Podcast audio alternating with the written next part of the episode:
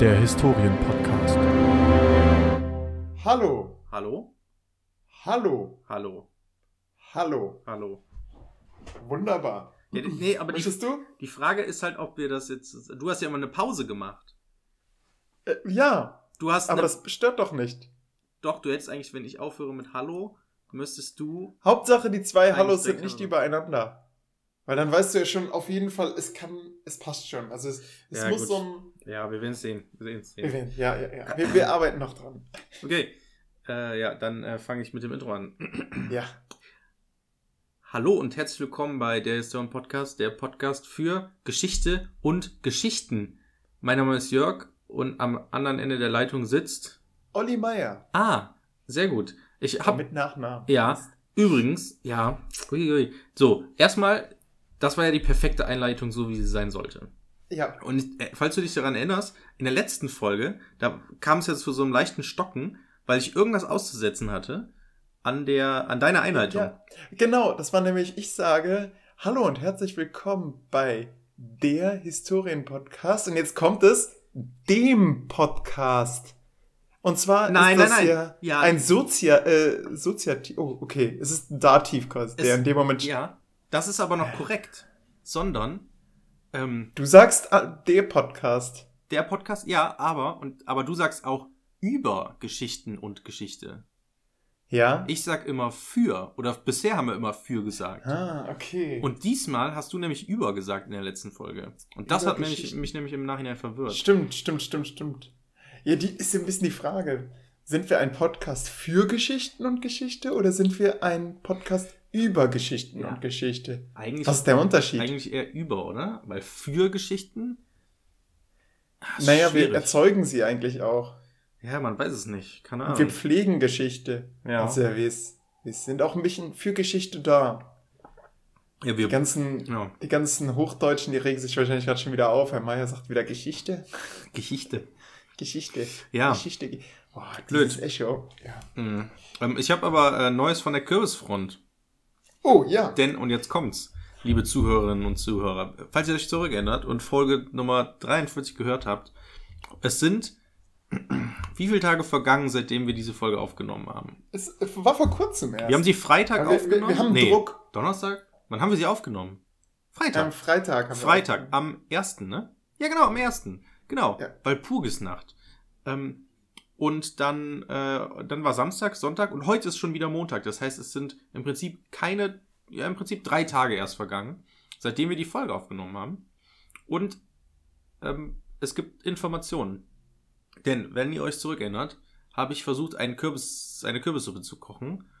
Und das ging ja scheinbar, scheinbar, ist ja der, der, richtige Begriff, nach hinten los, denn wir sind, ich bin mir bis heute nicht sicher, ob ich tatsächlich eine vergiftete Kürbissuppe gekocht habe oder nicht.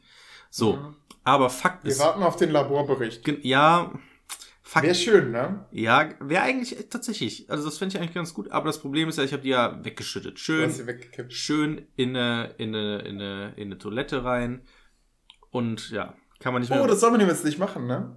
Nein, Man soll keine Lebensmittel in die Toilette kippen. Ja, aber- jetzt kommt's. aber wohin weil das, ja, pass auf, weil das Ratten anlockt. Und es, Ja. kann, es kann sein, dass dann Ratten hochkommen und dann ist das so ein bisschen wie bei, ich glaube, das hatten wir alle, oder? Wir haben alle Harry Potter Teil 2 gelesen und anschließend sahen wir, saßen wir mit einem mulmigen Gefühl auf der Toilette. Dann gedacht, ja scheiße, was ist, wenn jetzt so ein Basige- Basilisk einfach das Klo hochkommt? Ähm, Ja, nee, ich hatte das nicht. hat, hattest du nicht? Ich, ich, Mhm. boah, ich, ich saß da und da, hab's auf die Keramik gestarrt und gedacht, tja, hm. Ich hatte, ähm, was ist mir, kennt, du bist äh, kein haben, Held, Olli. wir haben, wir haben noch schon mal darüber geredet, dass man manchmal so Aha-Momente im Leben hat, mh, wo man einem Jahre später aufgefallen ist, dass man verarscht wurde, dass irgendwie eine Realisation, irgendwas ist einem, irgendwann, so, äh, den Moment hat, hatte ich auch mal, äh, in Bezug nämlich auf Ratten, denn ich, ich weiß, habe ich das nicht nur mal im Podcast erzählt? Mh, Meine Mutter hat mal ähm, gesagt, dass wir immer den Klodeckel runterlegen müssen, Damit die Ratten nicht rauskommen? Nein, nein, nein, nein. Sie hat gesagt, ähm, Leute, immer den Klodeckel zumachen. Warum? Und wir kleinen Kinder, ich war da keine Ahnung, ich war da in der Grundschule, vielleicht sogar noch Kindergarten. Und meine erste Antwort war, wegen Ratten, die können durch die Rohre hochklappen. Und meine Mutter hat gesagt, ja, Jörg, guter Einwand. Aber das war natürlich nicht, Also, worauf ich hinaus also, wollte. Im Na Endeffekt ja, war aber das sie, hat, einfach, sie hat sich gedacht, okay, Hauptsache er macht den, er klappt den Deckel runter. ja, ja, so ungefähr, beziehungsweise es war natürlich so was pädagogisch-didaktisches, so nach dem Motto, okay, jede Antwort ist richtig. Mhm. Äh, Äh, und Hättest du dem gesagt, damit keine Geister und üble Gerüche hochkommen, hätte sie auch gesagt. Ja, Ja, super. genau. Ich habe wahrscheinlich sogar Mäuse gesagt, die dann hochkrabbeln. So, Ah. Jahre später ist mir aufgefallen, ja, Moment, das, also es geht gar nicht. Und jetzt So. komme ich. Und, und jetzt, Entschuldigung, jetzt kommst du und sagst, das geht. Ist das Ja. so? Kann das wirklich passieren? Ich meine nämlich mal gelesen zu haben, das ist ein totaler Irrglaube. Das ist nicht möglich, dass Ratten durch das Rohr sozusagen hochkrabbeln können. So, sollen wir es mal schnell googeln? Ja, google mal. Okay, pass auf. Können Ratten.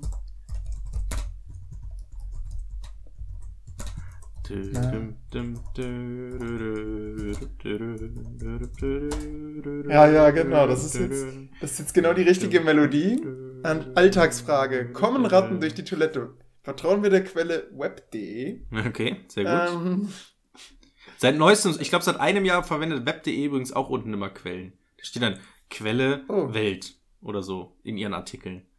so. Naja. Ähm, ja, Ähm, und? Ha, hier. Boah, ey, geil. Also, warum kommen Ratten ins Bad? Wenn ein Haushalt regelmäßig viel Kürbissuppe in der Toilette entsorgt, kann es durchaus vorkommen, dass die Ratten von der Nahrung und dem Geruch angezogen werden. Wenn die Kürbissuppe allerdings äh, vergiftet ist, sterben sie. Auf dem Weg. Nein, da steht einfach nur regelmäßig viel Essen in der Toilette entsorgt. Ähm, dann kann es sein, dass die Ratten von dem Geruch und der Nahrung angezogen werden. Kommt dann so ein Typ. Ich kann mir auch gut vorstellen, dass die Ratten dem Licht folgen. So Höfler. Gesundheit. Da unten sind übrigens keine Quellen angegeben, aber 40 Ja, es scheint, Kommentare. scheint ein alter Artikel zu sein. Ähm, okay, also ähm, Essen, aber Na, das, 2017. also kommt dann so einer Typ, ja genau, ich sage ja, seit einem Jahr geben die erst Quellen an. Ähm, und das heißt, dann kommt so eine Ratte hoch, oder was? Ja, genau. Ja, also wenn du das regelmäßig machst, dann merken die, hey, da riecht es Oh, gut. Delikatesse. Mm. Richtig. Oh, mon Und- amour. Aber es kann auch sein, dass du mit deiner, mit deiner Suppe einfach alle Ratten vergiftet hast. Das kann natürlich Weil auch die- sein. Das wäre natürlich auch die schmecken das ja auch nicht. Ja, genau. Geschmack. Die sind auch richtig, ja. Ich habe Rattengift, die neue Methode. Rufen Sie mich an. Genau. Mm, Ja, gut, aber ich habe Ist, sie. ist übrigens äh, zum Thema Ratten ähm, in New York sind die wohl angeblich schon immun gegen Rattengift. Ja, nat also na klar, auf jeden Fall, das glaube ich. In Paris wahrscheinlich auch. Ja, ich weiß nur von Liebe New York. Grüße an Marco an dieser Stelle und den Ratten in Paris. Hm, ja, gut. Ähm, naja, aber das ist ja eigentlich nicht das, worauf wir hinaus wollten. Denn äh, Stimmt. wir wollten ja eigentlich hinaus. Neues von der Suppe. Neues- Sie ist wieder hochgekommen. Nee. Äh, ja, ich bin, ich war jetzt die letzten zwei Tage im Krankenhaus. Nein, nein. Also, erstmal habe ich mich noch mal ein bisschen informiert. Und zwar hattest du tatsächlich recht. Ein, eine Zucchini gehört zu den Kürbisgewächsen. Eine Zucchini ist offiziell ein Kürbis, Mhm. die es einfach das ganze Jahr gibt, weil, keine Ahnung, wo Zucchinis angebaut werden. Naja, Bei uns im Garten. bei euch im Garten, ja. Ähm, so, und jetzt kommt's. Ich hatte ja Bock auf Kürbissuppe und habe dementsprechend auch keine gegessen, weil sie scheinbar vergiftet war. Deswegen habe ich mir nicht nehmen lassen, am. Warte mal, gestern war Montag. Am äh, Samstag einfach neue Kürbisse einzukaufen. So. Ich bin dementsprechend äh, am Samstag einkaufen gegangen. In den Rewe, bei dem ich immer. Oh, in dem Lebensmittelladen, bei dem ich immer einkaufe. Na, Okay. also komm, so, so viel wie wir schon über Ghetto Ja. und Netto gelästert Ja, haben. stimmt. Also es ist, es ist halt ein Rewe, es ist der einzige Rewe, der hier in meiner näheren Umgebung ist. So, alles cool. Ähm, ist auch nicht der beste Rewe, also eigentlich würde ich auch normalerweise keine Werbung dafür machen, weil es sehr, also verhältnismäßig kleiner Rewe ist und da gibt's auch nicht immer alles, was man haben möchte. Naja, aber es ist halt Weißt du, was ich nächste an Rewe nicht mag? Ist dieses dämliche Frage nach der Payback-Karte. Aber gut, so viel nur dahin Ja, Olli, das liegt aber auch leider daran, dass du keine Payback-Karte hast. Ja. Würdest du eine haben, würdest du sagen, ah ja, stimmt, da wird sich jedes Mal in der Klasse freuen, ja, ja Das Payback-Karte habe ich. So wie meine das Freundin ist und der Grund, ich. Warum ich. Das ist der Grund, warum ich keine habe. Immer dieses, haben Sie eine Payback-Karte? Ja, da- Es geht auch den armen Mitarbeitern so auf den Ja, das, das Problem ist halt, das steht auf deren Bildschirm, ne? Das hast du mal gesehen, muss man darauf achten, wenn du beim nächsten Mal Rewe bist. Da steht Aber fett, dann müssen sie nach Payback-Karte fragen. Ja, das steht aber, da steht nichts anderes in dem Moment. Da steht nur, frag nach Payback-Karte. Und deswegen fragen sie Also- dann. Naja, whatever. Also, Ja. ich war beim Rewe einkaufen. Olli, du hast noch nie Kürbissuppe gemacht, ne?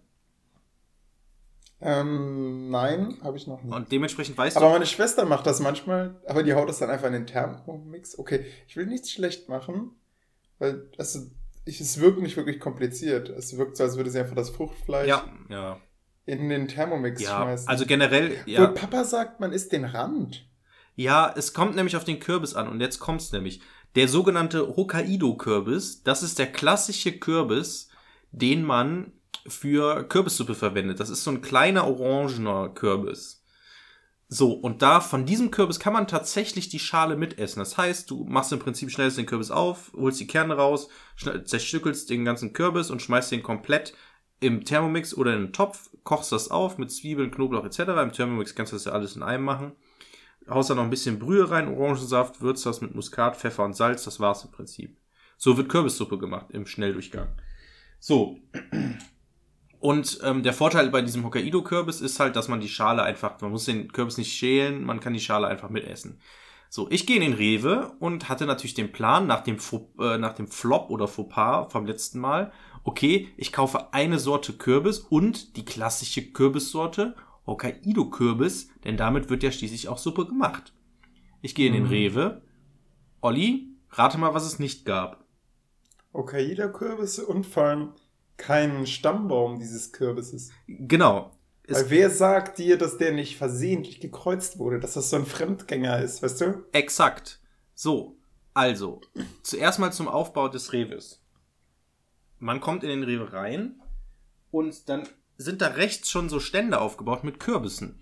Unter anderem Deko-Kürbisse und essbare Kürbisse. Da steht aber immer auf dem Etikett, was was ist. So, ich bin direkt vorbeigelaufen, weil ich gedacht habe, das wären nur Deko-Kürbisse und bin zum, zur Gemüseabteilung gegangen, wo dann auch Kürbisse waren. Hokkaido-Kürbisse, wie gesagt, waren leer. Daneben war die sogenannte Bischofsmütze. So, eine andere Kürbisart. Und diese zeichnet aus, dass sie sozusagen eine Kürbisform hat und auf dem Kürbis ist sozusagen nochmal ein, eine Erhöhung. Wenn man das googelt, versteht man, was ich damit meine. So eine Art, wie so eine Art Deckel oder zweiten Kopf oder so, keine Ahnung. So. Und dieser Kürbis war früher mal ein Zierkürbis, wurde dann umgezüchtet und ist jetzt essbarer Kürbis. Okay, wann war der Moment, wo man das festgestellt hat? Das ich Also nicht. anders, ja. andersherum leicht, ne? So, okay, Opa hat's gegessen, Opa ist gestorben, es ist anscheinend kein Esskürbis mehr. Aber wann ist der Moment, wo man sagt, hier, Die Bischofsmütze okay, ist hat jetzt essbar. Magenkrämpfe, Magenkrämpfe, hm, anscheinend ist dieser Kürbis noch nicht zu einem Esskürbis geworden. Ja, weiß ich auch nicht wieder. Das habe Wie ich, viele Menschen sind dafür gestorben? hab ich mich auch gefragt. Ich weiß es nicht. Ich habe keine Ahnung. Aber auf jeden Fall war dieser Kürbis ja essbar. Dann habe ich gegoogelt, Bischofsmütze, ja, essbar. Also im Laden. Dann nehme ich einfach den. So, bin dann nochmal, ähm, hab mir den dann eingepackt, so in meine, in meine, in meine Tragetasche. Geh durch den Laden und hab dann gedacht, ja gut, ah Mist, da war ja noch dieser Dekostand. Geh zurück zum Dekostand. So, und da waren halt ganz viele, da waren auch Bischofsmützen, also auch essbare Kürbisse. Und da waren halt auch ganz viele, ähm, äh, wie nennt man das? Ähm, Zierkürbisse. Und dann waren da noch orange Kürbisse, die so, ich sag mal, ja, so ein bisschen dicker oder größer als eine Faust waren. Also relativ, ja doch schon relativ groß. Im Prinzip eine Art Hokkaido-Kürbis mit so Gesichtern drauf. Da waren so, so Augen drauf gemalt und ein Mund und die sahen ganz lustig aus. Habe ich gedacht, Okay, das ist bestimmt nicht, nicht essbar, oder? Genau. Ich habe dann drauf geguckt. Aha. Nicht essbar stand da drauf. So, und dann habe ich gedacht, ah, okay, das sieht aus wie ein Hokkaido-Kürbis, aber ist nicht essbar, steht auf dem Etikett. Es war aber auch nicht auf jedem Kürbis so ein, also ein Zettel drauf. Auch auf diesen Bischofsmützen war nicht so ein Etikett drauf geklebt, ob die essbar waren oder nicht. Das konnte man halt im Prinzip aus der, an der, an der Da, wo die lagen, lagen halt essbar. Naja. So. Ich bin dann durch den Laden gegangen und wusste, okay, ich habe hier scheinbar den einzigen essbaren Kürbis gekauft, beziehungsweise die einzige essbare Kürbissorte, die aber aussieht wie ein Zir, äh, äh, wie ein, ein, ein, Oh. ein äh, Dingskürbis, ne? So. Wer sagt, dass die nicht ausgetauscht wurden? Nee, also keiner, aber es, Klebt, klebt es da drauf? es klebte da drauf. Klebt Ja, da auf deinem stand, Stand Bischofs- Verzehr Bischofsmütze zum In Klammern glauben wir. Ja, nee, das war schon so. So, und ich bin durch den Laden gegangen, musste noch andere Sachen einkaufen und wander durch den Laden und da waren da zwei Mädels. Die hatten auch einen Kürbis in der Hand. Die hatten nicht die Bischofsmütze in der Hand, sondern einen von diesen orangenen Kürbissen mit dem Gesicht drauf. Und dann habe ich gedacht, oh, interessant. Und die sind mir im Laden, man geht ja immer durch so einen Einkaufsladen und ist dann mal hier beim Regal, geht dann nochmal zurück und dann nochmal hier bei dem. Regal, ne? Die sind mir mehrmals in dem Laden ähm, begegnet. Und zufälligerweise Was darauf hinweist, dass ihr auch dieselben Zutaten gekauft habt. exakt, Olli. Und dann war irgendwann der entscheidende Hinweis, war dann, Oh. oh, jetzt brauchen wir ja nur noch Orangensaft. Und ich wusste ja schon, weil ich ja Freit äh, ähm, äh, mittwochs auch schon äh, Kürbissuppe gemacht habe, in Kürbissuppe gehört Orangensaft. Und sie hatten einen Kürbis dabei.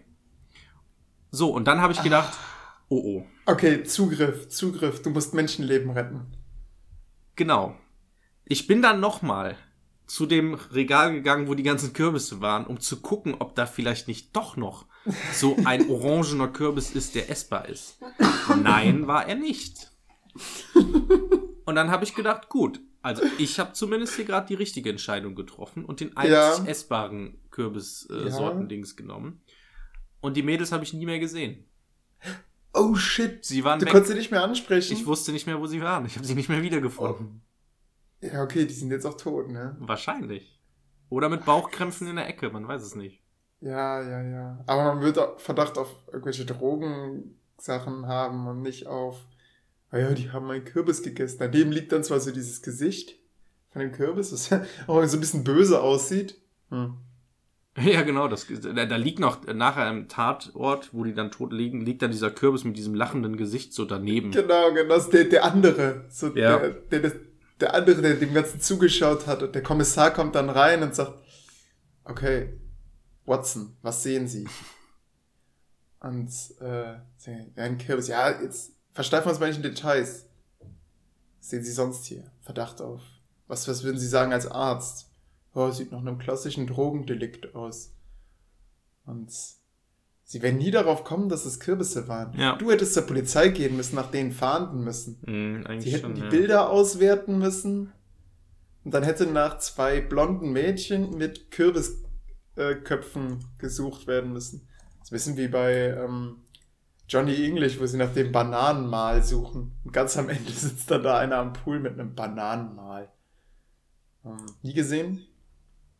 Nee, ich habe gerade nur ähm, die US äh, gegoogelt und dann ähm, und dann Ja, dahinter ähm, Kürbisvergiftung oder so. Und Ja, wirklich, genau. ey, der zweite Artikel, zwei Frauen essen Kürbis, plötzlich fallen ihnen die Haare. Und ich denke mir, oh nein, und dann, ah, der Artikel ist von 2018. Okay, cool. Das war das nicht deine. Aber hier, Aber in, oh, in, davon können einem die Haare ausfallen? ja, warte, ich, ich guck mal kurz. Ah, ah, was, was, was ist das? Also, in Frankreich erlitten zwei Frauen eine Lebensmittelvergiftung nach dem Verzehr von Kürbis. Sie klagten zunächst über Magenprobleme, wenig später fielen die Haare aus. Wenn Kürbis bitter schmeckt, sollte man ihn auf keinen Fall essen. Lebensvermittels äh, nicht zu spaßen, bla bla bla. Zwei Frauen in Frankreich mussten das auf schwärzliche Weise erfahren. Sie verloren fast ihre gesamten Haare. Nach Durchfall und Erbrechen folgte Haarausfall. Krass. Aber sie haben eine Okay. bitter schmeckende Kürbissuppe verzehrt. Und davon mehr gegessen als die anderen. Boah. Ist so ein bisschen die Frage, ne, was das so für Typen sind. Wie mein Vater, so eigentlich mag ich Bitterstoffe Ja. und stopfen sich dann so Also, Tellerweise sowas. Die Dein, ganzes, dein ganzer Körper muss doch rufen, nein, dicker Junge, lass diese Suppe in Ruhe. Ich weiß, du hast sogar, ich weiß, du bist jetzt nach Spanien gefahren und bist Veganer. Ähm, du hast tagelang nichts gegessen, hast dich die ganze Zeit auf diese Hochzeit gefreut. Du weißt, du magst keine, ähm, kein, äh, keine Meeresfrüchte, weil du halt, dein Glaube verbietet es dir. Und jetzt äh, Iss nicht diese Kürbissuppe. Sie ist giftig, sie schmeckt bitter. Leg sie weg. Ja. Und dann fehlen dann die Haare, ne? Mhm. Krass. Wachsen die nach? Stand da was? Nee, stand jetzt nicht. Es hat halt eine Woche gedauert. Die hatten Magenkrämpfe und so. Und dann äh, eine Woche später. Ah. Ja, krass. Zucchini-Vergiftung. Mann mit Vergiftung. Warnung vor bitterer Zucchini. Ja, ja, das. Ja, es ist Cucurbitazin ist der, ist der Giftstoff, ähm, der da freigesetzt wird. Genau, ist bei Zu- Zucchinis und auch bei mh, Kürbissen. Das ist der gleiche, also es ist halt Kürbisgewächse, ne? Ja, also Leute, ähm, wenn ein Kürbis oder eine Zucchini irgendwie bitter schmeckt, dann liegt das am Curcubitazin. Curcubitazin. Äh, es verursacht in kleineren Mengen Brechreiz, Durchfall und Magenverstimmungen. Wenn man größere Mengen davon zu sich nimmt, kann die Vergiftung sogar zum Tod führen. Ja, Ja, krass. also besser nicht äh, bittere Sachen essen, sag ich mal. Mhm. Ja. Ich, ich habe hab letztens eine Unterrichtsstunde zur Weißen Rose gemacht Mhm. Und bin dann auf ein, über ein Flugblatt gestolpert.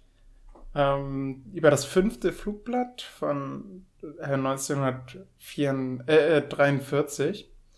Nur zur groben Einordnung. Sie haben sechs Flugblätter verbreitet und beim sechsten wurden sie dann gefasst und geköpft. Mm. Und ich fand, das wirkte so sehr äh, vorausschauend, was, was die da schreiben. Fast schon so prophetisch. Ich lese mal vor. Glaubt nicht der nationalsozialistischen Propaganda, die euch den, Bolschewiken den bolschewistischen Schreck, den Bolschewistenschreck in die Glieder gejagt hat. Glaubt nicht, dass Deutschlands Heil mit dem Sieg des Nationalsozialismus auf Gedeih und Verderben verbunden sei. Ein Verbrechertum kann keinen deutschen Sieg erringen. Trennt euch rechtzeitig von allem, was dem Nationalsozialismus, äh, was mit dem Nationalsozialismus zusammenhängt. Nachher wird ein schreckliches, aber gerechtes Gericht über die kommen, so sich, da fehlt irgendwie die, äh, die sich so feig und unentschlossen verborgen hielten. Was lehrt uns der Ausgang dieses Krieges, der nie ein nationaler war? Jetzt, der imperialistische Machtgedanke muss, von welcher Seite er auch kommen möge, für alle Zeit unschädlich gemacht werden. Ein einseitiger preußischer Militarismus darf nie mehr zur Macht gelangen. Ist passiert, oder? Es gab nicht mal mehr den Staat Preußen. Nur in großzügiger Zusammenarbeit der europäischen Völker kann der Boden geschaffen werden, auf welchem ein neuer Aufbau möglich sein wird. Ist passiert, ne? Äh, es gab die ähm, Europäische Union, beziehungsweise die ganzen Vorformen davor. Dann jede zentralistische Gewalt, wie sie der preußische Staat in Deutschland und Europa auszuüben versucht hat, muss im Keime erstickt werden. Aha, also wir haben jetzt einen föderalistischen Staat. Wird noch genauer ausgedrückt. Das kommende Deutschland kann nur föderalistisch sein. Nur eine gesunde föderalistische Staatenordnung vermag heute noch das geschwächte Europa mit neuem Leben zu erfüllen. Auch wieder Europäische Union, würde ich sagen. Die Arbeiterschaft muss durch einen vernünftigen Sozialismus aus ihrem Zustand niedrigster Sklaverei befreit werden. Würde ich mit der sozialen Marktwirtschaft identifizieren, aber ich weiß jetzt nicht, ob die das so gemeint haben. Dann das Truggebilde der autarken Wirtschaft muss in Europa verschwinden. Aktueller denn je. Ähm, jedes Volk, jeder Einzelne hat ein Recht auf die Güter der Welt. Freiheit der Rede, Freiheit des Bekenntnisses, Schutz des einzelnen Bürgers vor Willkür verbrecherischer Gewaltstaaten, das sind die Grundlagen des neuen Europa. Ich finde das, das echt erstaunlich. Aber es wirkt, als hätt- hätten die Menschen sich nach dem Zweiten Weltkrieg genau daran orientiert, oder? Wenn man bedenkt, dass das 43 geschrieben wurde, also ja, ähm, zwei Jahre vor Ausgang des, des Zweiten Weltkriegs, finde ich es echt prophetisch. Du nicht? Ja und nein. Also zum einen ist es natürlich, wenn man das so deuten möchte, schon in dem Sinne eine, du hast ja hier stehen, die weiße Rose Wahrsager, Fragezeichen. Mhm. Schon so ein bisschen prophetisch beziehungsweise vorausschauend. Aber, also nur, weil das jetzt sozusagen in ähnlicher Art und Weise und man, weil man sozusagen heutige Sachen da so reindeuten kann, heißt das ja nicht, dass die das vorausgesagt haben, sondern es sind ja im Prinzip Gedankengänge, die einfach entstanden sind. Es ist ja so ein bisschen wie die Erfindung des Feuers. Oder war es das? Ich glaube, das hat ja ähm, hier Yuval Yavahari oder wie der heißt, äh, auch gesagt. Yuval Harari. ja. Genau. Ähm, der hat doch gesagt, man weiß, ich weiß nicht, ob es ums Feuer ging oder nee, ich glaube, es war, war das das Rad, ich weiß nicht mehr, ähm, dass auf verschiedenen Orten auf der Welt das erfunden wurde und man nicht mehr sagen kann, wo es zuerst da gewesen ist, weil es halt mehr oder weniger zeitgleich erfunden wurde. Mhm. Das, ich glaube, es war das Rad. Oder war es das Feuer? Das Ich, wei- stimmt. ich weiß nicht. Mm, So, und ich glaube, es ist tatsächlich auch so ähnlich jetzt wie da ist. Es gibt sozusagen mehrere Zeitgeister, die ähnlich gedacht haben. Und es ist sozusagen jetzt ein ja, mehr oder weniger Zufall, dass es jetzt tatsächlich drauf zutrifft. Stimmt. Ähm, genau, man könnte auch sagen, sie haben sich ausgetauscht, ne? Also es waren, das waren ja Studenten, Ja. jünger als wir übrigens, ne? Also, Ich meine so um die 25. Ja, da, Und natürlich noch ein, noch ein Prof. Also damit, damit habe ich, damit habe ich eh abgeschlossen. Wer alles jünger war und ist und wie viel die schon erreicht haben als ich und so. Boah. Also Warte, ja, okay, das macht dann depressiv. allein aber, dass Fußballer äh, 19 Jahre Millionenbeträge verlieren und ich fange gerade meinen Ref an und bin mit keine Ahnung wie viel Geld ich verdiene mehr oder weniger zufrieden. Da denke ich mir auch so, boah, wie, was ist eigentlich da schiefgelaufen? Aber naja, äh, das ist ein anderes Thema. Ähm, Ähm, ich sag doch, du hättest lieber Fußballspieler werden sollen. Ja, du Mann. hättest den Vertrag vom FC Bayern München annehmen sollen. ja, ey, aber du hast gesagt, äh, Sorry, ich habe ein Gewissen. Jetzt, aber jetzt, wo Kovac auch raus ist, äh, kann ich auch nichts machen. So, was soll ich? Krass, ne? 5-1. 5-1, ja, ich hab's live gesehen, das war mega krass. Zeitgleich hat Boah, übrigens wie- der Tabellenführer seine Tabellenführung ausgebaut mit drei Punkten vorne, Borussia Mönchengladbach, mein, äh, mein Verein. ähm, Gladbach ist auf äh, Platz 1. Hast du gar nicht mitbekommen, ne, Olli? Ja, ja, ja, die waren, die waren lange auf Platz 1. Die waren ja Hier, die schon. sind jetzt, ja, seit mehreren Ja, ja, genau. Spieltagen jetzt. Seit, Ja, also seit sind jetzt mehreren Wochen. vier Wochen oder so sogar. Und jetzt haben die sogar, jetzt haben die sogar, also egal, ob die jetzt, wenn die jetzt nächste Woche verlieren, sind die weiterhin auf Platz 1. So geil ist das. Krass. Ja, jetzt- also ich würde ihnen tausendmal mehr gönnen als Bayern. Ja, das, gut. das haben sie davon, dass sie nicht noch mehr Geld auf den Tisch gelegt haben, um dich zu ködern. ja, ne? das ist also, ich weiß auch nicht. Und jetzt, wo der Kovac weg ist, macht es auch keinen Sinn, ne? Ich glaube, ich gehe lieber, Ja. ich gehe jetzt lieber zu Barcelona. Vielleicht. Ja. Vielleicht. Aber da muss man auch aufpassen. Wer weiß, wie sich das dann in Spanien Ja. in letzter Zeit Ja, entwickelt. stimmt. Erstmal Ref fertig machen. Auch, auch politisch so, ne? Ja, genau, genau. Erstmal erstmal solides Standbein, aber dann Ja. ist man natürlich auch schnell zu alt, ne? Und so ein, und vielleicht auch ausgebrannt. Die Burnout-Rate, äh, wurde euch das schon gesagt, so krasse Burnout-Rate bei Lehrern? Ja, gut, das ist ja ein allgemein bekannter Fakt. Es ist, es ist ein, natürlich, aber uns wird das am Anfang des Referendariats mehrmals aufs Brot geschmiert. Einfach so ein bisschen, so ein bisschen wie so ein, so ein Aufschrift auf einer Kippenpackung, weißt du? Wenn du es, wenn man es dir gesagt hat, dann kann man ja nicht sagen, äh, ja, oh, jetzt kann man quasi das ZFSL nicht mehr verklagen. Also das, Ja, Naja. ge- generell ist das ja so eher ähm, ein ambivalentes Verhältnis ZFSL und, und äh, Referendare. Also bei meiner, ich weiß nicht, habe ich das erzählt von der Examensfeier? Äh, nee, nicht Examensfeier. hast du noch gar nicht. Nicht von der Examensfeier, von der, ähm, wie heißt es, von der Vereidigung. Ähm, dass am Anfang gesagt wird, ja, hören Sie auf keine Gerüchte und äh, lassen Sie sich nicht verunsichern und äh, machen Sie Ihre eigenen Erlebnisse. Das wird am Anfang in der Eröffnungsrede sozusagen gehalten. Und wirklich keine halbe Stunde später sagt die gleiche Frau, machen Sie sich darauf gefasst, das wird die anstrengendste Zeit Ihres Lebens. So viel haben Sie noch nie in Ihrem Leben gearbeitet wie im Referendariat. Ja, so, So. unterschreiben alle. Also ich höre von ganz vielen Lehrern so, oh Gott, ich will, ich will nie wieder diese Zeit durchleben. Ist so ein bisschen wie, ja, so ein bisschen wie Abitur. Das willst, du willst auch nie wieder diese Abiturprüfung ablegen. Ja, das stimmt. Weil die halt auch echt schwierig ist, weil jetzt hast du halt Prüfungen so im Studium, das waren halt irgendwie Sachen, die einem Spaß gemacht haben, ne? Also, und wenn auch nur ansatzweise. Klar, manche Sachen hat man sich so gelegt, dass sie den Stundenplan passten, aber irgendwie hat es schon Spaß gemacht, sich mit so einem bestimmten Thema irgendwie ein bisschen genauer zu befassen. Oh. Auch wenn es dann natürlich irgendwann Ja. zum Hals raushängt. Aber im Studium, äh, im, im, im Abitur, da musst du ja dann Mathe machen zum Ja, Beispiel. ja, ja. Und musst diese Kurvendiskussion machen, auch wenn du sagst, das hat für mich gar keine Gegenwartsbedeutung. Ja, Mhm. ja. Andere sagen das vielleicht auch über Geschichte, aber also nicht in meiner Klasse. Die Ja. schleimen ja auch. Habe ich, hab ich dir davon von der äh, Schwester von, von einem Freund von mir erzählt, die jetzt Quereinsteigerin ähm, Grundschule macht? ähm, eventuell ja, fang mal an.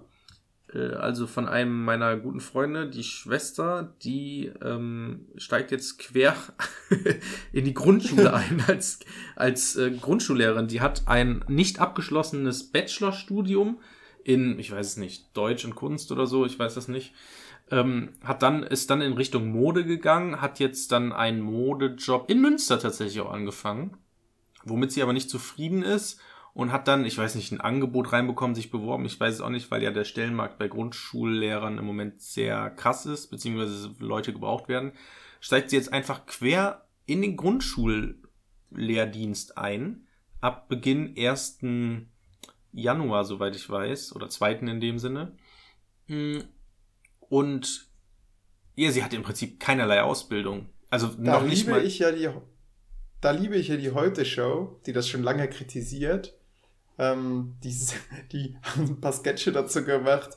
Das ist so ein Typ, ja, äh, ist, man denkt erstmal, er wurde irgendwie entführt oder so. Ja, da haben mich Leute eingeladen auf ein Bier und dann bin ich kurz ohnmächtig gewesen, bin aufgewacht und stand vor einer Klasse.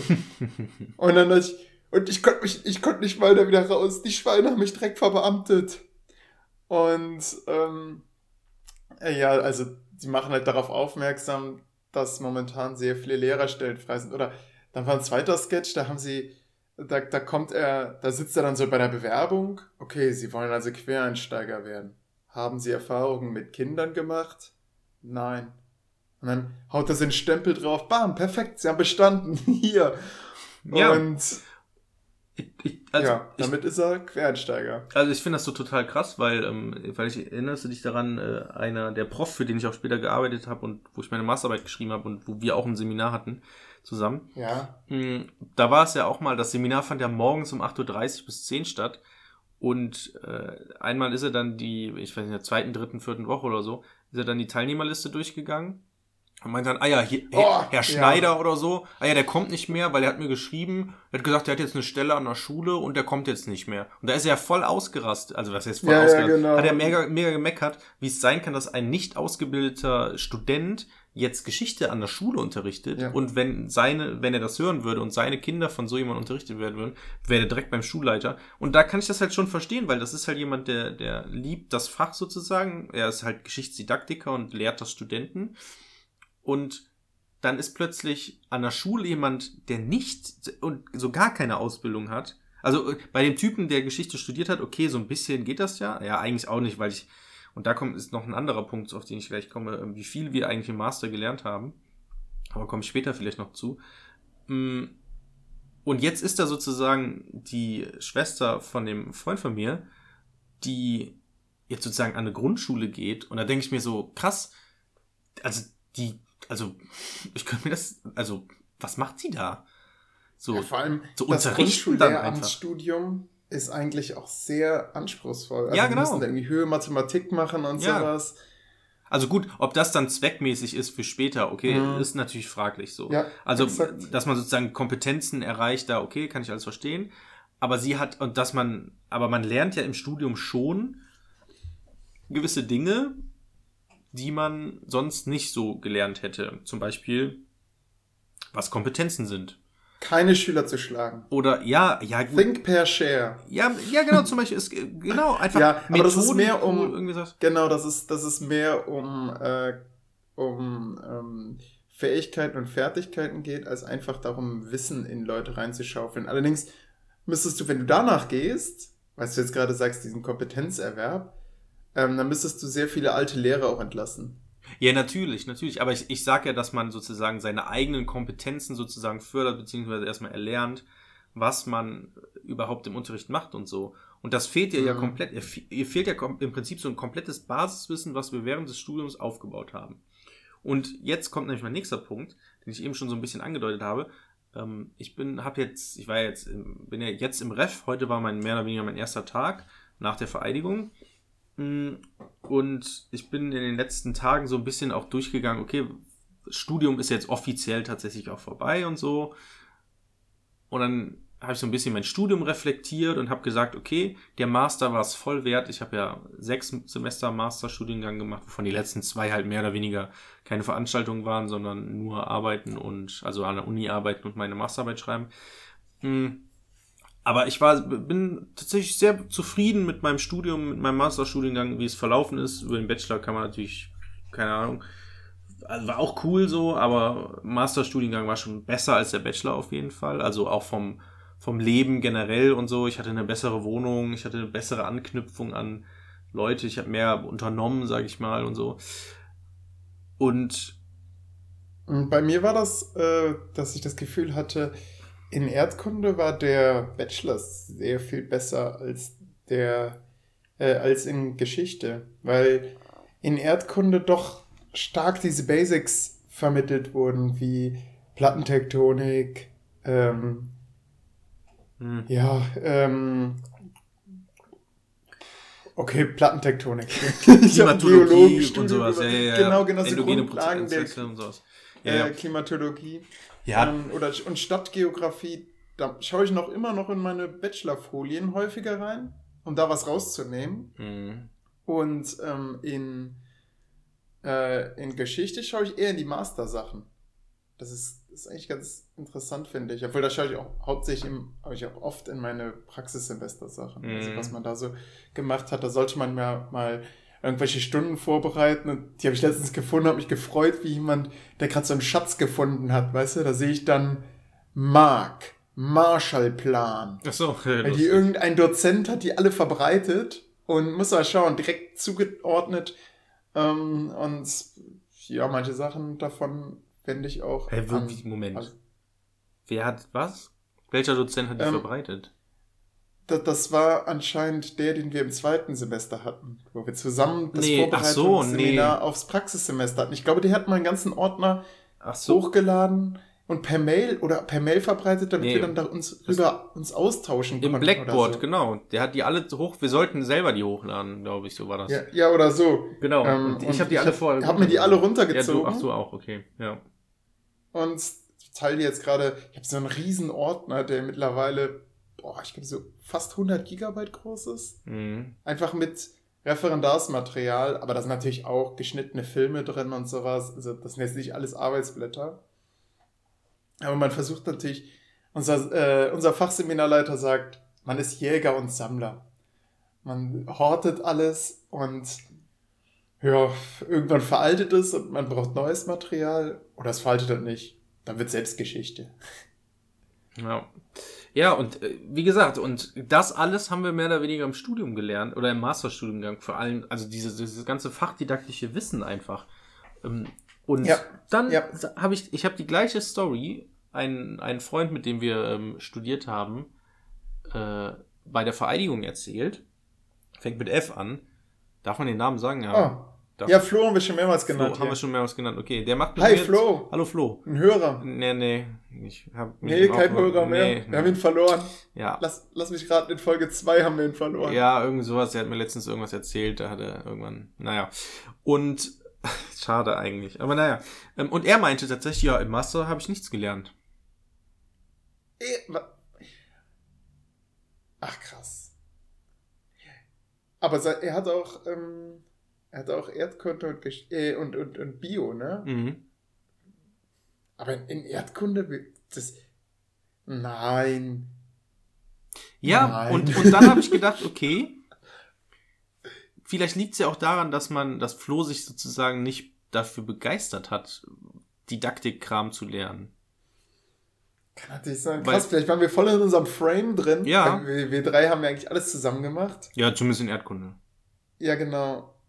Ähm, und äh, uns hat das schon Spaß gemacht. Also mir hat das auch Spaß gemacht. Und ich, ich hatte schon den Eindruck, dass Flo das Spaß gehabt hat. Vielleicht sagt er das einfach so. Ja, ja, irgendwie- weiß ich nicht, keine Ahnung. Also, und er meinte halt auf jeden Fall, dass er halt nicht so viel gelernt hat und das, was er gelernt hat, ja, das ist halt, bringt ihm halt nicht so viel. Also er wäre wahrscheinlich lieber direkt an eine Schule gegangen oder so, keine Ahnung.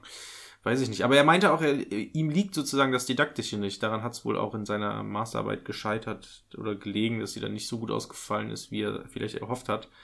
Und mh, ja, also das ist, und da denke ich mir, okay, vielleicht hat er sich einfach, hat er keine Lust darauf gehabt und dadurch hat er nichts gelernt, aber wir hatten sozusagen Bock, so zu Ja. lernen und das ist dann so intrinsische Motivation, wenn man es so nennen möchte. Exakt. Also, ich, ich weiß, dass ich vor dem Master schon überlegt habe, was ist, warum machen wir eigentlich Geschichte? Und wie, also warum, warum machen wir das?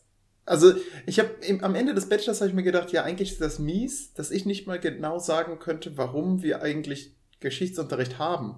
hm, Äh, und ich weiß nur, dass dann der Dozent, von dem du eben auch gesprochen hast, äh, dass der dann nämlich genau diese provokante Frage aufgeworfen hat. Jetzt begründet mal, warum wir überhaupt Geschichtsunterricht machen.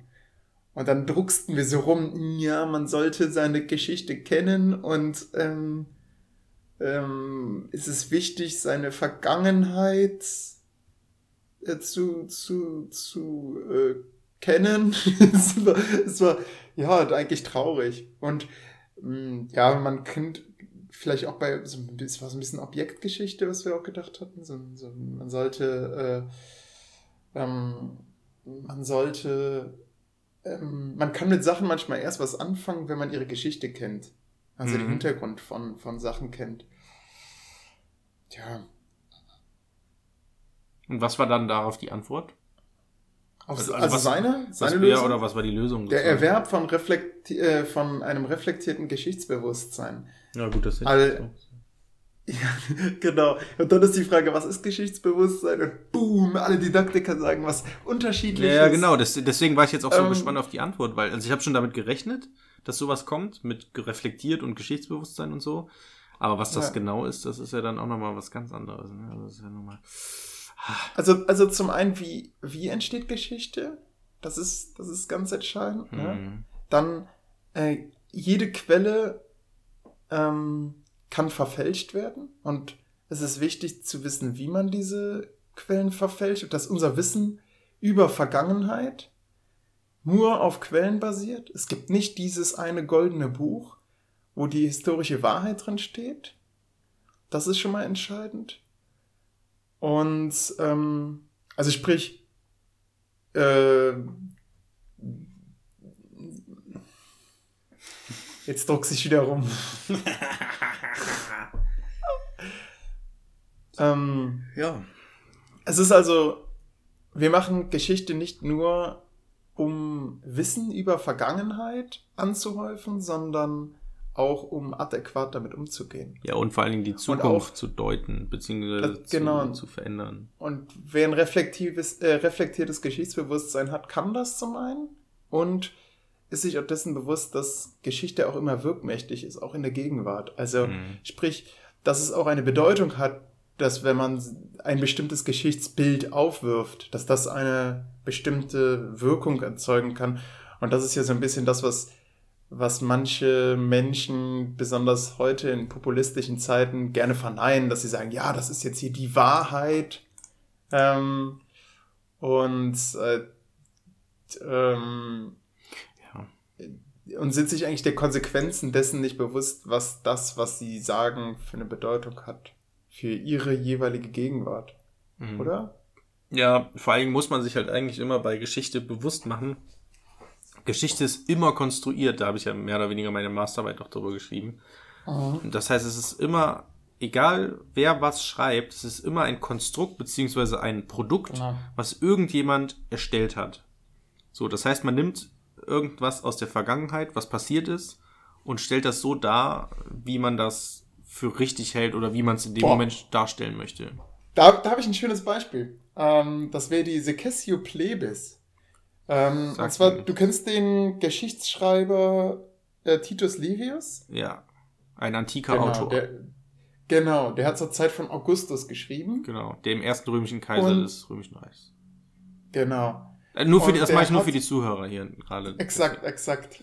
Ähm, und der hat über das Jahr 494 geschrieben. Vor dass da Christus die in Ple- dem Fall.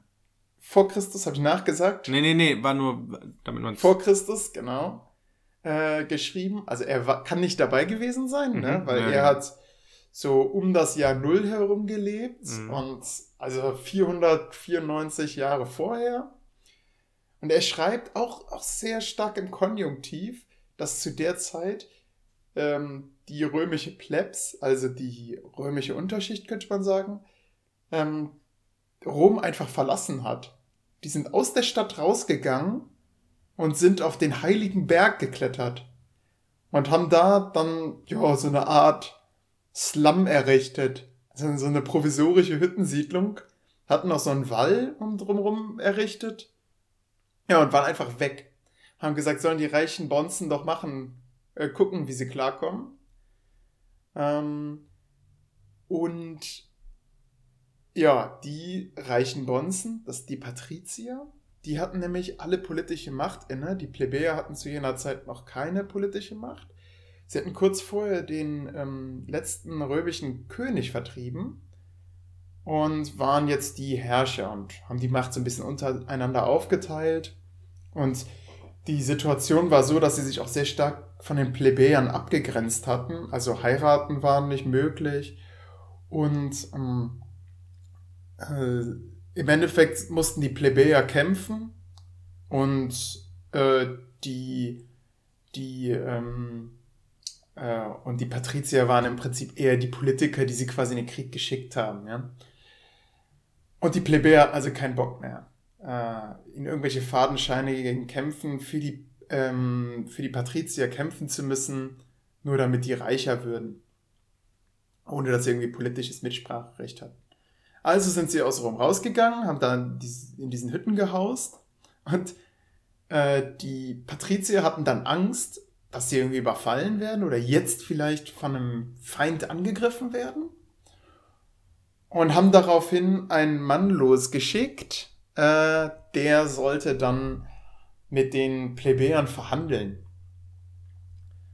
Er ist dann losgezogen zu diesem heiligen Berg, der drei Meilen von Rom entfernt war und hat denen dann eine Geschichte erzählt.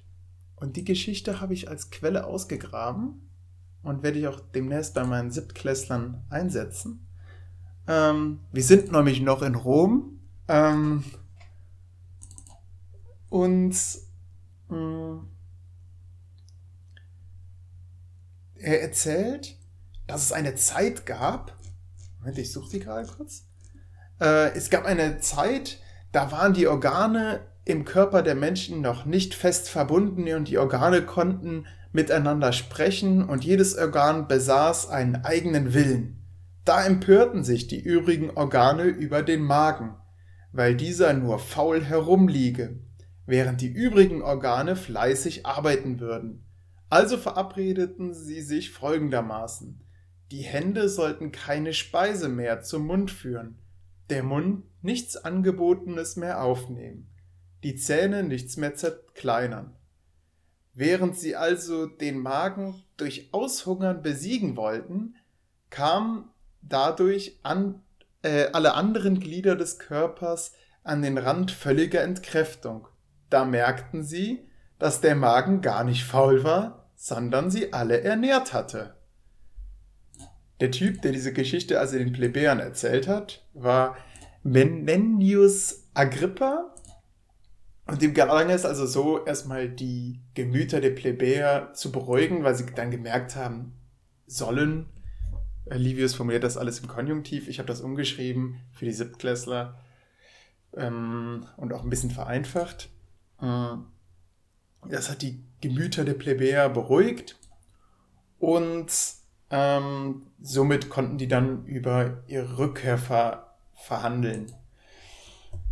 Will zeigen, ähm, äh, mittlerweile sagt die Geschichtswissenschaft, dass das nie so stattgefunden hat, wenn ich das richtig bei Wikipedia gelesen habe, dass es also diese Secessio Plebis nie gegeben hat. Trotzdem schreibt Livius das so und für meine Griffe ist das hier auch wieder Geschichte, die extrem konstruiert ist und für die jeweilige Gegenwart dann wirkmächtig sein soll. Also hier wird ja in einer gewissen Weise legitimiert, Leute, ähm, einmal Zaunpfahl, also der winkt mit dem Zaunpfahl an die Patrizier beziehungsweise an die späteren Nobiles.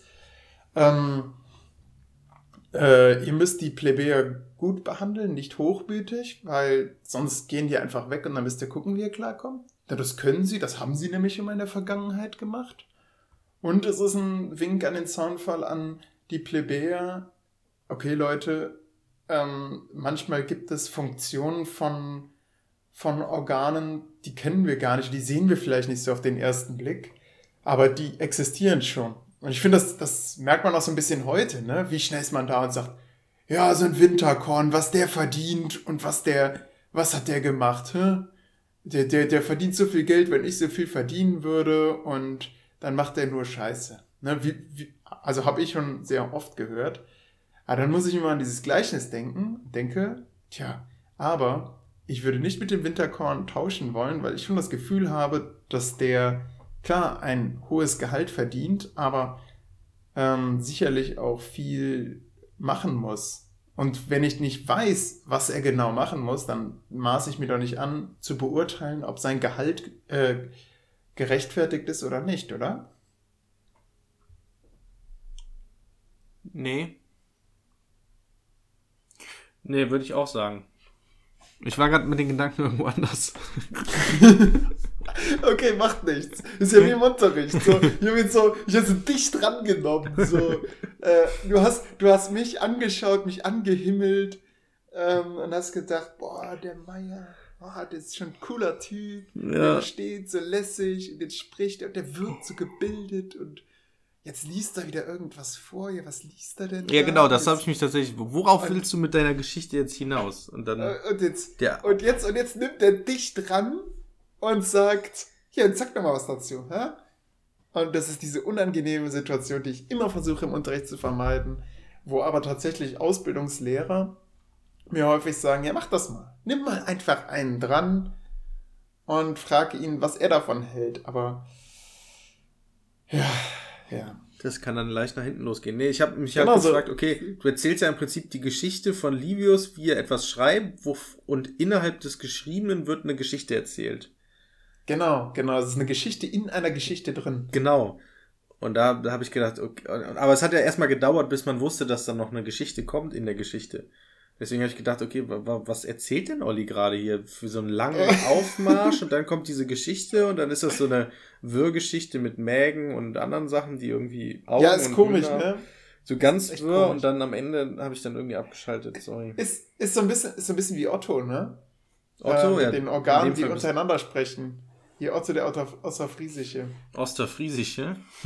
Außer, Außerfriesische.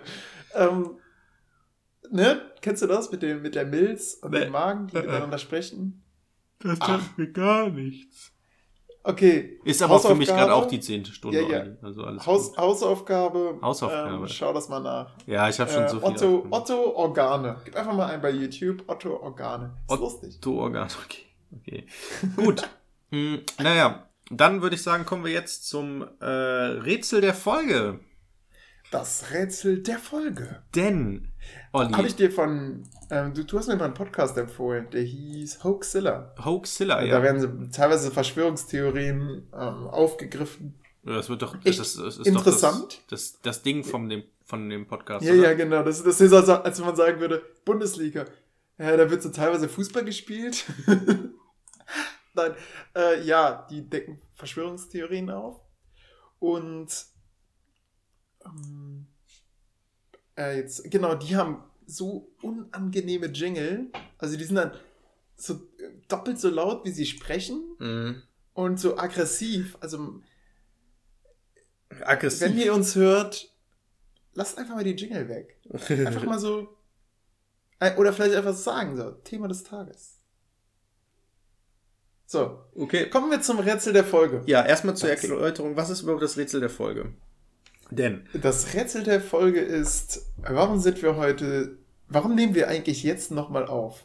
Nein, denn ah. Das ist, ich habe mir überlegt, wir müssen unseren, unseren Podcast mal ein bisschen mehr gliedern, weil wir haben ja immer das Problem, wir, ähm, wir reden immer über irgendwas und dann verhaspeln wir uns und schlagen keinen Bogen und dann dauert die Folge über zwei Stunden, so wie die letzte Folge. Und ich habe gedacht, wenn Ja. wir so eine kleine Struktur machen und sagen, okay, wir haben ein, äh, eine Art Raster, eine Art Verlaufsplan, wenn man so möchte. Und am Ende der Folge machen wir einfach immer das Rätsel der Folge. Dann äh, weiß man, okay, jetzt folgt noch das Rätsel und dann endet Weißt du, der weißt du, dass das genau das Problem sein wird? Was denn? Ähm, dass wir dann zwei Stunden haben, es merken, weil wir uns verquatscht haben, und dann das Rätsel der Folge noch hinten dran Ach so, nein, nein, nein, heute machen wir nur eine Stunde. Okay. Ja, aber ich glaube, so das wird Zeit sta- Wenn wir sagen, Ja, wir standardmäßig schon- machen wir das.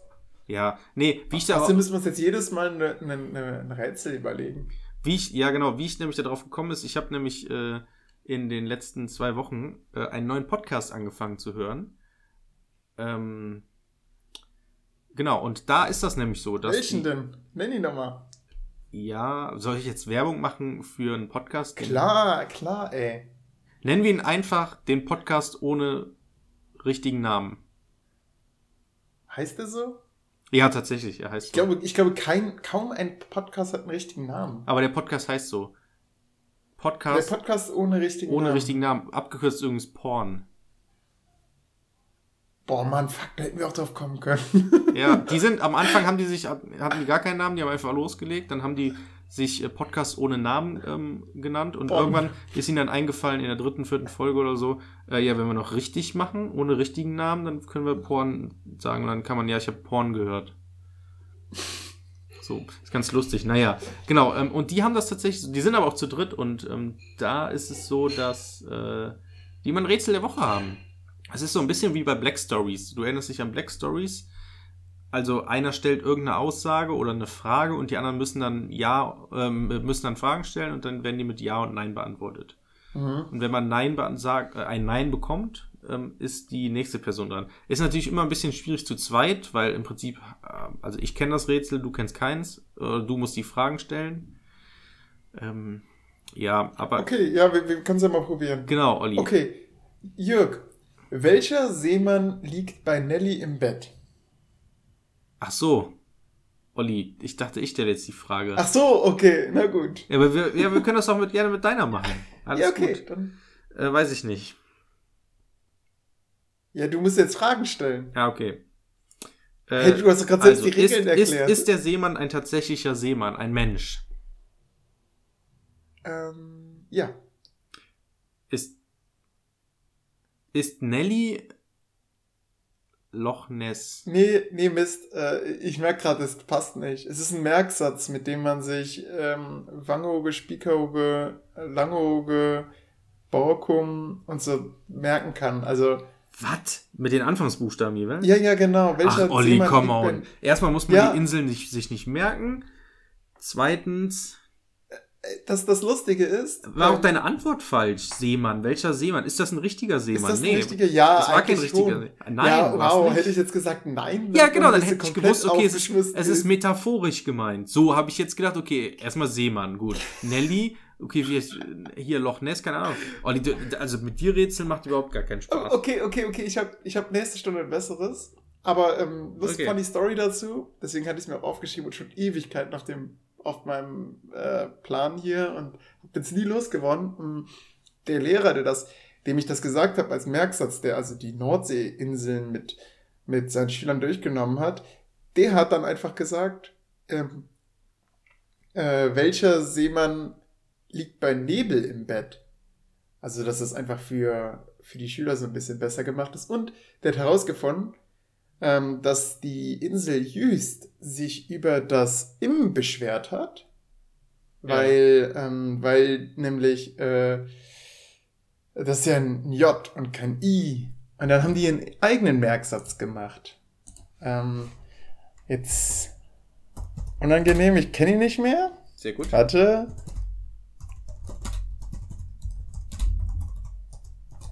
Ja, gucken wir mal. Eselsbrücke Merksätze. Die haben nämlich einen Wettbewerb dazu gemacht. Und haben dann, ähm, Da, da hat dann extra der, der dortige Bürgermeister das dann irgendwie eingeführt. Ähm, das war irgendwie Seemänner baggern, äh, die, die, die, die, die gehen dann auch richtig herum. Äh, ich ich finde es leider nicht mehr. Äh, Es gibt hier irgendwie eine von 55 Eselsbrücken von Geografie. Äh, ich finde es leider nicht. Na gut, Schade, das- ich hätte gedacht, man ja. findet es einfacher. Das Wow, war das geile Rätsel Story. der Folge und ähm, ja, das Nein, war nein, dann nein, damit die jetzt- Folge. jetzt hau mal Wir deine bedanken uns. raus. Gut, Hau, hau deine, deine, dein Rätsel raus. okay, äh, das Rätsel Ja. geht, äh, kennst du Mel Brooks? Nein. Du kennst Mel Brooks nicht? Ähm, nein, also im Moment ja. Das ist ein berühmter ähm, Regisseur. Mel Brooks, der hat zum Beispiel Filme wie, und jetzt kommt's, kennst du, äh, Spaceballs gemacht. Ja, Oder. Robin Hood, Ich Helden in Strumpfhosen. den habe ich nicht gesehen. Gut. Naja, auf jeden Fall ein berühmter Regisseur und Drehbuchautor, Ko Komiker, was auch immer. So, und die Frage lautet, warum hatte Mel Brooks einmal sechs beziehungsweise elf Finger? Also sechs Finger sozusagen an einer Hand. Ähm, ähm, ist damit der Regisseur gemeint? Ja, ja, das ist schon Mel Brooks an, also das ist schon die Person, ja. Okay. Ähm, ähm, sind damit echte Finger gemeint? Nein. Mhm. Ähm, wie war das nochmal? Bezie sechs beziehungsweise Elf Finger. Also an einer Hand hatte er mal sechs Finger, insgesamt halt elf Finger. Aha. Hat das was mit seinen Filmen zu tun? Ähm, nicht direkt. Aha. Ähm.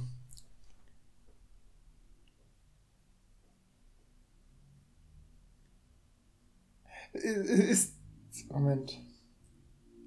Er seiner Hand. Fünf, sechs Finger. Wow. Also einen sechsten Finger sozusagen. Einen sechsten Finger. Aber Finger ist nicht ein normaler Finger. Ja, es ist halt, also, es, sah- es sah aus wie ein normaler Finger, so.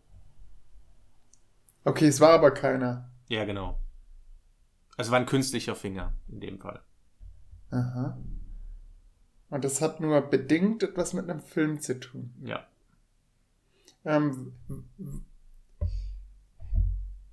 also du wertest den Daumen jetzt auch als Finger, ja? Ja, natürlich. Okay. Ja, weil es gibt doch dieses, wie viele Finger zeige ich dir? Nein, nein, nein, so ist das nicht. Und dann fünf, nee, vier und plus Daumen. Nee, nee, nee. Ähm, äh, war es ein Spaß? Ja, Okay. Also er hat es aus... Sp- Hat, hat er das bewusst gemacht? ja. Aha. Ein Regisseur, der aus Spaß bewusst sich einen sechsten Finger macht.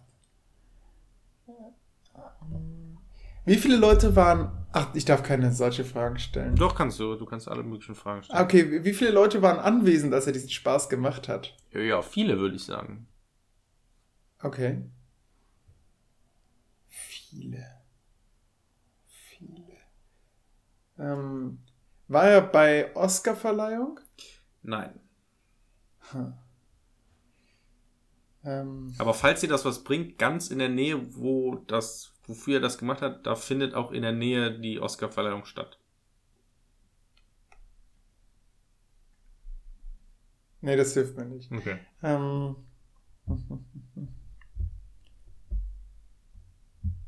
ähm, war der, wie, wie, äh, war der Finger fest?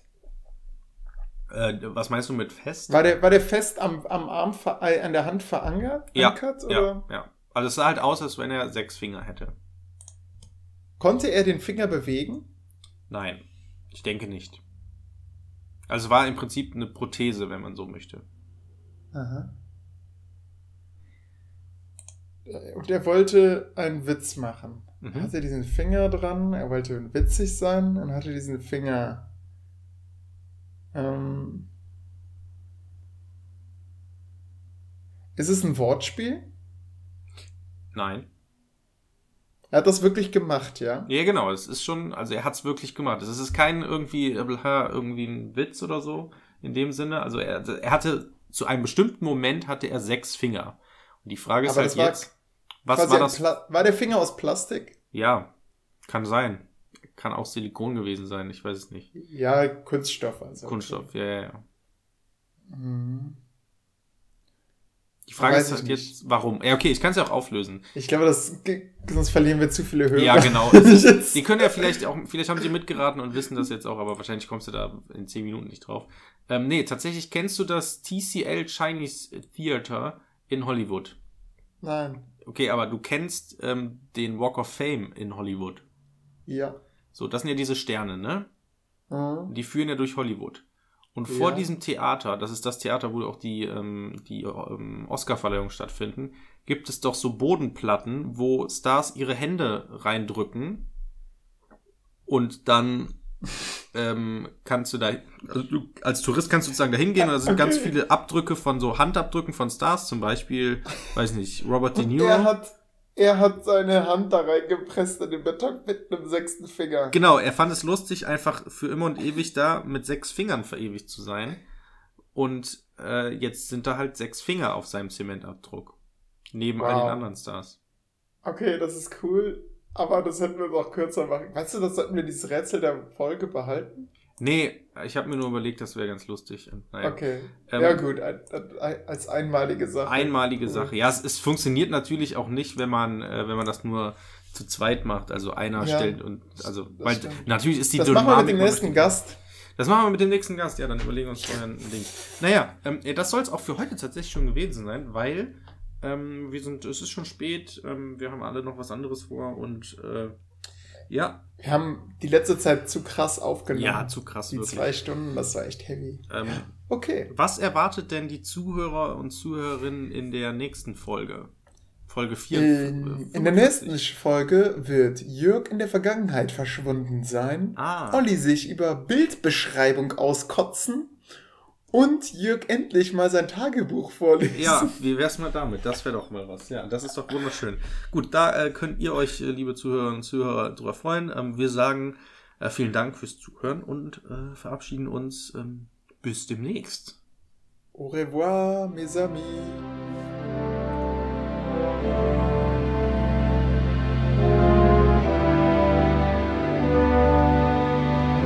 Der Historienpodcast.